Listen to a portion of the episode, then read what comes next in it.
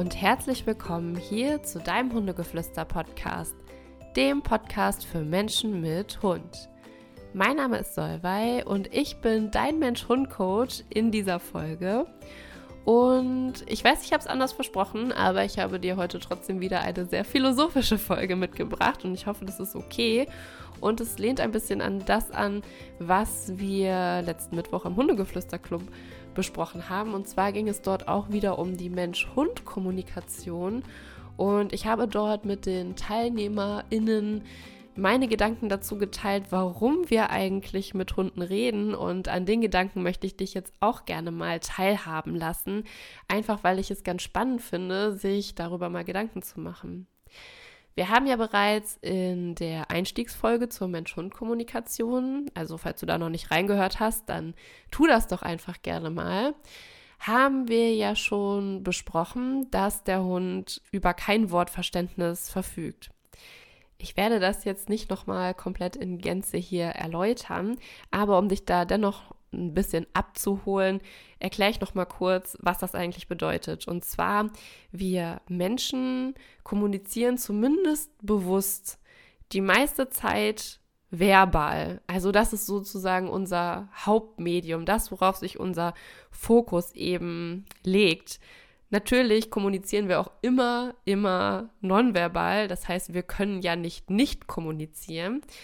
Aber verbales Ausdrucksverhalten, also sich über Sprache auszudrücken, das ist nun mal so unser Ding und zumindest das, worüber wir hauptsächlich, zumindest bewusst kommunizieren. Das Problem ist, oder ja, die Lücke im System ist, der Hund kommuniziert ausschließlich nonverbal, weil er eben nicht verbal kommunizieren kann. Vielleicht fragst du dich jetzt gerade, na ja, aber er bellt ja und ist das nicht vielleicht auch verbale Kommunikation? Nein. Das Bellen ist einfach ein akustisches Ausdrucksverhalten und wir Menschen sind zwar in der Lage, unterschiedliche Belllaute auch intuitiv richtig wahrzunehmen, meistens jedenfalls. Übrigens, laut Forschung können das sogar auch die Menschen, die gar keinen Kontakt zu Hunden haben oder die gar nicht mit Hunden irgendwie aufgewachsen sind oder selber Hunde haben. Wir Menschen können das tatsächlich intuitiv meistens sehr, sehr richtig zuordnen, wie es dem Hund gerade geht, anhand von unterschiedlichen Belllauten. Aber darum soll es jetzt hier gar nicht gehen. Es geht nämlich einfach darum, dass mit verbal nicht gemeint ist, dass sozusagen Laute aus unserem Mund kommen, sondern dass damit einfach gemeint ist, sich über Sprache auszudrücken. Das heißt, in einer Sprache zu reden, in einer Sprache lesen zu können und in einer Sprache auch schreiben zu können. Das alles ist verbale Kommunikation und eben etwas, was unser Hund nicht kann. Denn unser Hund hat kein Wortverständnis und das bedeutet einfach, er ist natürlich in der Lage, bestimmte Laute, die wir von uns geben, zu verknüpfen, wenn wir ihm das beibringen und er merkt, dass das für ihn eine positive oder negative Konsequenz hat. Dann ist er in der Lage, bestimmte Laute zu verknüpfen, wie zum Beispiel beim Sitz, dass er seinen Popo auf dem Boden machen soll, also dass er auch ein Verhalten damit dann verknüpft oder dass er ansprechbar ist oder dass er ein Leckerchen bekommt, vielleicht beim Markerwort oder eben beim Klicker dann kann er diese Worte bzw. diese Laute eben verknüpfen.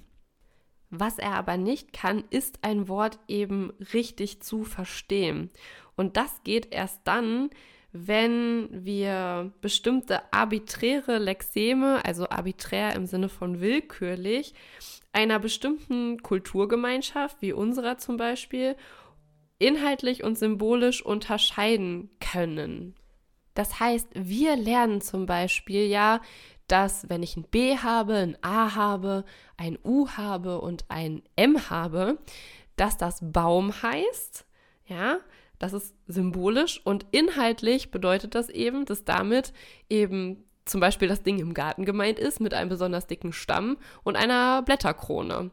Wenn wir das Wort Baum lesen, dann wissen wir sofort, ah, damit ist dieses große hölzerne, blätterne Ding gemeint. Ja, wir haben dieses Bild einfach in unserem Kopf. Das wurde aber irgendwann mal aus bestimmten Gründen relativ willkürlich festgelegt und ebenso von Generation zu Generation weitergegeben. Klar, es gibt auch Wörter, die sich verändert haben. Sprache ist ja auch immer im Wandel. Aber so läuft das ganze Ding. Eine Kulturgemeinschaft einigt sich darauf und weiß einheitlich, ah, ein Baum ist eben ein Baum. Das wird unser Hund nie verstehen. Wie gesagt, wir können bestimmte Laute verknüpfen. Der Hund ist auch in der Lage, zum Beispiel gewisse Dinge auszuschließen per Ausschlussverfahren. Das ist ein kognitiver Prozess, den zu erklären würde jetzt aber den Rahmen sprengen. Aber unterm Strich können wir festhalten, der Hund hat kein Wortverständnis und das wird er auch nicht haben. Die Frage, die sich mir da aber gestellt hat, ist, wenn wir das doch irgendwo wissen, dass der Hund das nicht versteht, was wir ihm sagen, warum reden wir eigentlich mit ihm? Und warum hat sich das dahingehend so entwickelt? Denn vor einigen Jahrzehnten war es ja noch Trend, dass ja nicht so viel mit dem Hund geredet wurde und sich das einfach alles jetzt gewandelt hat. Das ist natürlich auch irgendwo gut, dass der Hund da sozusagen aufgestiegen ist und wir auch dieses Bedürfnis haben, weil es eben auch bedeutet, dass der Hund ja eben eine wichtigere soziale Rolle für uns eingenommen hat. Aber trotzdem habe ich mir diese Frage gestellt. Und da sind wir auch direkt beim ersten Punkt, warum es eben sein könnte, dass wir mit Hunden reden, dass er einfach eben diesen sozialen Aufstieg genossen hat. Denn in den letzten Jahrzehnten hat der Hund sich einfach vom Arbeits- bzw. Nutztier hochgearbeitet und wurde zum Familienhund in den allermeisten Fällen. In den allermeisten Fällen ist es nämlich so, dass der Hund ja nicht mehr bei uns lebt, weil er eine bestimmte Aufgabe zu erfüllen hat, sondern weil wir vielleicht eine soziale Lücke schließen wollen oder weil wir uns einfach einen Hund als Familienmitglied wünschen. Es ist immer so, das habe ich auch schon mal in einer vorherigen Podcast-Folge gesagt, aber ich finde, man kann es trotzdem auch nochmal an der Stelle einbringen, dass wenn ein Hund eben in unserer Familie, in unserer sozialen Gemeinschaft lebt und dort auch eben diese Aufgabe als Familienhund wahrnehmen soll, dass wir Menschen ihm immer unbewusst in den meisten Fällen auch eine bestimmte soziale Rolle zuweisen.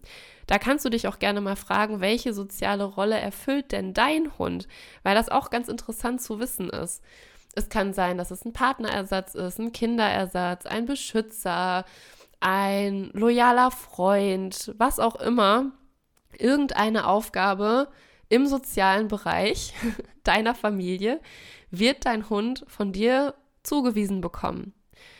Und dadurch, dass er eben diese Rolle zugewiesen bekommt, haben wir ja auch eine ganz andere emotionale Nähe, die wir natürlich auch irgendwo ausdrücken wollen, denn mit anderen Familienmitgliedern sprechen wir ja auch. Das ist ja für uns ganz normal. Wir Menschen sind halt eben die Spezies, die sich halt gerne über Sprache ausdrückt. Und das könnte mitunter ein Grund dafür sein, dass wir eben mit unserem Hund sprechen, auch wenn das eigentlich nicht so viel Sinn ergibt. Was auch sein kann, ist, dass der Hund in die Vermenschlichung reinkommt. Also, dass wir unserem Hund auch ganz bewusst Rollen zuweisen, die eben ja ein Mensch übernehmen könnte oder sollte, dass das in vielen Fällen jetzt nicht unbedingt gut für den Hund ist, weil es immer wichtig ist, dass der Hund eben trotzdem noch als eben solcher angesehen wird. Das möchte ich an der Stelle jetzt auch nicht weiter vertiefen aber auch eben diese Vermenschlichung des Hundes kann ebenfalls ein Grund dafür sein, dass wir mit unserem Hund vielleicht sogar auch reden. Was ich auch ein sehr spannendes Thema finde, ist die Neotinie, die ich hier auch als möglichen Grund aufführen möchte. Neotinie bedeutet so viel wie, ja, dass eine Verjugendlichung da ist, also dass bestimmte jugendliche Merkmale auch über Eintritt der Geschlechtsreife beibehalten werden. Und das ist eben ein Phänomen, das besonders im Bereich der Domestikation bzw. der Forschung eben dieser auch ein wichtiges Feld ist. Und das haben wir beim Hund eben in zweierlei Hinsicht. Nämlich zum einen haben wir das sogenannte Kindchenschema. Das sind eben äußere Merkmale, also Merkmale des Hundes, die wir eben sehen können, wie zum Beispiel sehr große Augen oder Schlappohren oder generell halt eben äußerliche Merkmale, die wir sehr niedlich finden und die uns vielleicht unterbewusst auch so ein bisschen an ein kleines Baby oder an ein kleines Kind erinnern. Da denkst du dir jetzt vielleicht so ein Quatsch, aber guck mal genau hin. Guck wirklich mal ganz genau hin. Denn das trifft wirklich zu und dann kommt ganz automatisch bei uns wie so ein Hormoneinschuss, da kickt's einfach total rein. Ja, nicht umsonst, wenn man zum Züchter gehen würde oder vielleicht auch in Tierheim, wo Welpen sind, würden wir am liebsten den ganzen Wurf mitnehmen, weil wir die alle so unfassbar niedlich finden und natürlich, wenn unsere Hunde größer werden, dann sind sie nicht mehr Welpen, dann sehen sie auch nicht mehr aus wie Welpen. Aber viele dieser Merkmale, die bleiben beim Hund eben, wie zum Beispiel große Augen oder Schlappohren oder andere Merkmale. Beim Kind verwechselt sich das. Die Proportionen des Kindes gleichen sich ja auch irgendwann an und sieht eben nicht mehr aus wie ein Baby, während beim Hund viele Merkmale einfach auch bestehen bleiben. Und das bei uns einfach sehr triggert, oh Gott, ich muss mich um dieses Tier kümmern und ich verspüre so eine große Fürsorge und habe einfach da auch dieses Helferbedürfnis und all das sorgt vielleicht auch dafür, allein diese Optik, dass wir mit unserem Hund sprechen, weil wir eben auf dieses Kindchenschema total anspringen.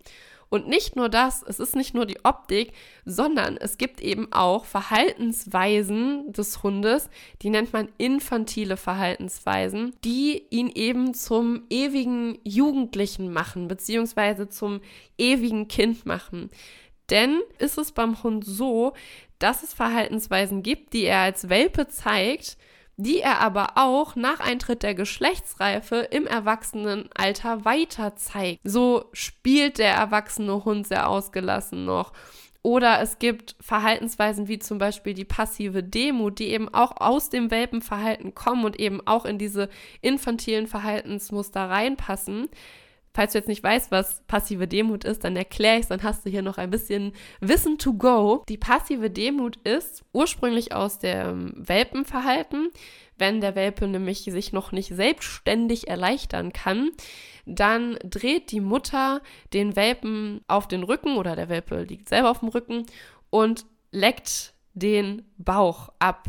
Und das sorgt dafür, dass die Darmperistaltik, also die Darmtätigkeit, angeregt wird und der Hund sich dann erleichtern kann. Und im Erwachsenenalter wird diese passive Demut eben auch vom Hund im sozialen Kontext benutzt, also entweder gegenüber uns Menschen, aber auch gegenüber anderen Hunden. Und das hast du bestimmt auch schon mal gesehen, wenn der so auf der Seite oder eben auf dem Rücken liegt und den Blickkontakt meidet, dann ist eben auch das eine Beschwichtigung.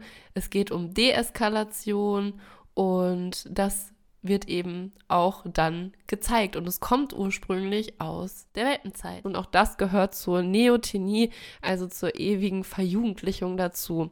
Und letztendlich können wir hier unterm Strich sagen, dass der Hund in unserer Obhut, wenn der jetzt hier bei uns in der Menschenwelt lebt und da eben seinen Platz als zum Beispiel Familienhund hat, er in der Rolle des ewigen Kindes einfach gefangen bleibt. Wir sind für ihn verantwortlich, wir treffen so gut wie alle Entscheidungen für ihn. Wir bemuttern ihn vielleicht ein bisschen, er sieht so niedlich aus. Der Hund bleibt irgendwie das ewige Kind. Und das ist einfach anders als bei Menschenkindern, die wir ja dahingehend erziehen, dass sie irgendwann eigenständig leben können. Das ist beim Hund einfach nicht so. Bis zum Lebensende sind wir einfach für ihn da und er bleibt eben in dieser Rolle feststecken. Und das kann eben auch ein möglicher Grund dafür sein, dass du mit deinem Hund redest, weil er vielleicht unterbewusst so ein bisschen bei dir auch, äh, ja, dieses Kindchenschema eben triggert. Ein weiterer möglicher Grund kann sein, dass der Hund eben sehr oft passend zu dem reagiert, was wir ihm an Informationen gesendet haben. Wir erinnern uns hier nochmal an die Kommunikationsbasics. Es gibt immer einen Sender, das sind wir in dem Fall, wenn wir unseren Hund da bequatschen. Und es gibt den Empfänger, also in dem Fall der Hund. Und je mehr übereinstimmende Informationen der Empfänger vom Sender eben bekommt, desto eher kann er die Informationen eben richtig interpretieren. Und dadurch, dass wir manchmal Informationen senden und der Hund auch passend dazu reagiert, haben wir natürlich das Gefühl oder die Interpretation, dass der Hund uns verstanden hat. Und das ist für uns natürlich unterbewusst auch ein möglicher Grund dafür, dass wir auch weiter mit unserem Hund reden. Was für Situationen können das sein? Ich hatte das in einem vorherigen Podcast schon mal gesagt. Zum Beispiel, wenn ich vor dem Gassi gehen immer sage, komm, wollen wir jetzt Gassi gehen? Und erst dann greife ich nach der Leine oder nach dem Geschirr. Dann verknüpft mein Hund vielleicht irgendwann diesen Satz beziehungsweise diese Laute, die ich vorher sage, mit der Situation, die danach kommt, dass es jetzt eben gleich rausgeht. Und deswegen reagiert er vielleicht freudig, vielleicht aufgeregt und wir haben das Gefühl, boah, der weiß jetzt ganz genau, dass es rausgeht. Und da haben wir dann natürlich das Gefühl, er versteht uns irgendwo. Ich könnte aber auch genauso gut etwas anderes sagen in der gleichen Tonlage und vielleicht würde er trotzdem freudig reagieren. Was eben auch sein kann, ist, dass wir in dieser erhöhten Grundfrequenz eben reden und wir uns vielleicht wirklich freuen, dass wir jetzt rausgehen und hier einfach die Stimmungsübertragung auch greifen kann. Ja, auch hier erinnern wir uns nochmal, von Stimmungsübertragung spricht man immer dann, wenn sich das Verhalten von zwei Individuen zum Beispiel, das können auch mehrere sein, synchronisiert. Das heißt, ich verhalte mich so, dass ich mich freue, dass ich gut drauf bin. Und es kann sein, dass sich durch die Spiegelneuronen, die der Hund eben hat, meine Freude bzw. meine Motivation auf den Hund überträgt und er mir das dann eben einfach spiegelt. Dadurch habe ich aber natürlich auch das Gefühl, dass er mich versteht. Ein anderes Beispiel ist natürlich, wenn ich zum Beispiel traurig bin und ich sitze auf dem Sofa, mir geht's nicht gut, vielleicht weine ich, warum auch immer, dann kommt unser Hund ja auch zu uns an und will uns sozusagen trösten, und sucht unsere Nähe. Vielleicht ist das bei deinem Hund auch so. Und auch da haben wir ja das Gefühl, er versteht uns. Also es gibt ja so viele kleine Situationen in unserem Alltag, wo wir das Gefühl haben, unser Hund weiß ganz genau, was jetzt kommt. Die Gründe dafür zu analysieren wäre jetzt hier an der Stelle zu viel. Aber eben dadurch, dass das Verhalten ganz oft mit dem übereinstimmt, was wir gesendet haben, denken wir natürlich, boah, irgendwie kommunizieren wir ja auf eine gewisse Art und Weise auf Augenhöhe. Und das gibt uns natürlich auch Anlass, so weiterzumachen. Ein letzter Grund, der mir jetzt hier spontan noch einfällt, ist die soziale Komponente der Ansprechbarkeit. Das bedeutet, dass wir in unserem Kopf bewerten, ist ein Individuum ansprechbar für uns oder eben nicht. Und wenn diese Ansprechbarkeit von uns als ausreichend eingestuft wird, dann gehen wir eben in eine aktive Kommunikation. Ja, ich sage jetzt hier aktiv, weil eigentlich ist es ja so, dass wir immer irgendwie kommunizieren. Also man kann ja nicht nicht kommunizieren, aber dann gehen wir gezielt in eine soziale Interaktion, weil wir eben das Gefühl haben, okay, auf der anderen Seite kommt vielleicht auch wieder was zurück. Das wäre zum Beispiel ähnlich wie wenn ich jetzt zum Beispiel weiß, jemand versteht meine Sprache nicht und man begegnet sich irgendwie und der andere guckt uns in die Augen und unser Gehirn scannt dann ab, ah, okay, Mensch, hier zum Beispiel, der sucht Blickkontakt, Mimik, Gestik passt soweit, alles klar, kann ich ansprechen.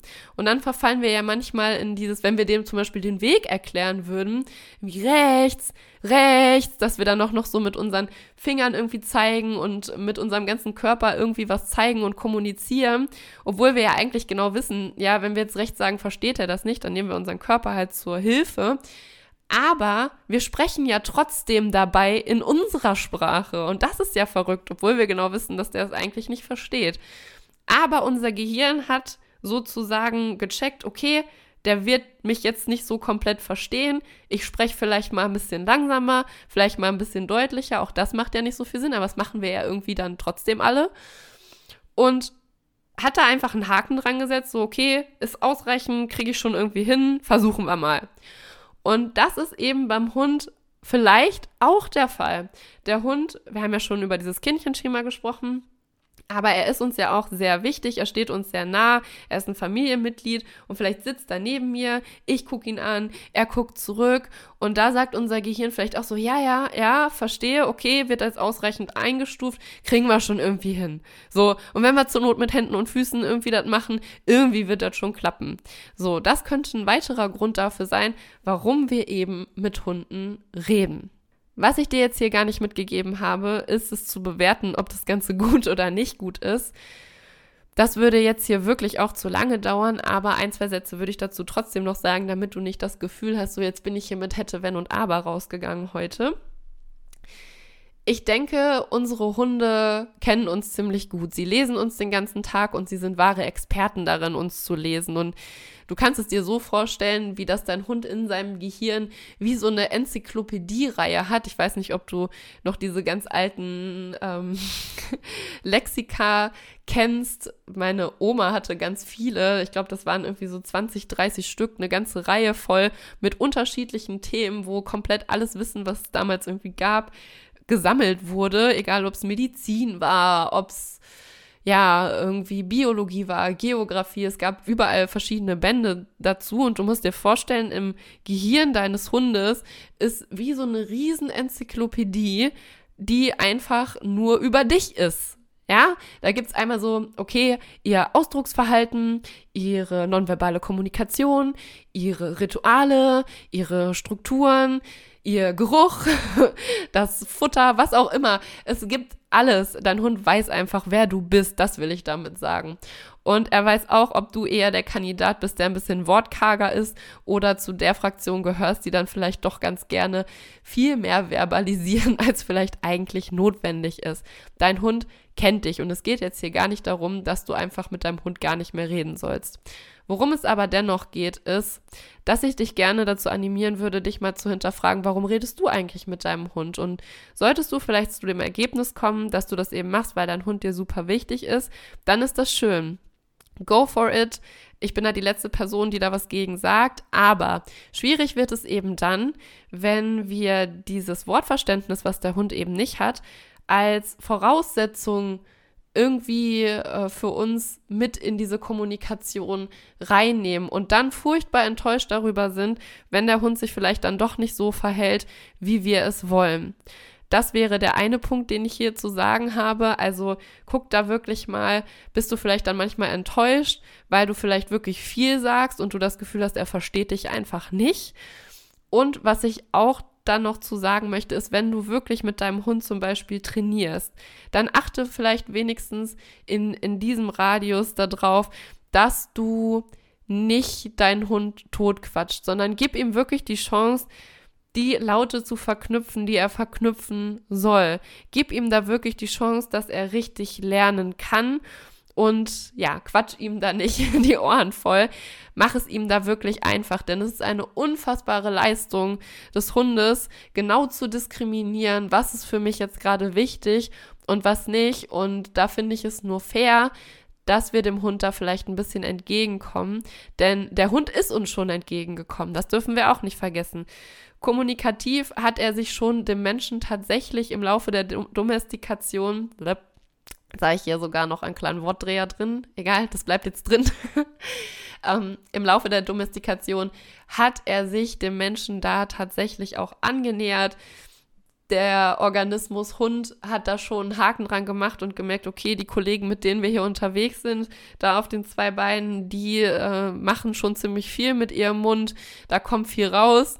Und Allein deswegen hat der Hund zum Beispiel sehr viel mehr Belllaute entwickelt, als zum Beispiel der Wolf sie hat. Also da ist schon eine Annäherung passiert und es gibt ja auch zum Beispiel dieses Submissive Grin. Ich weiß nicht, ob du das kennst.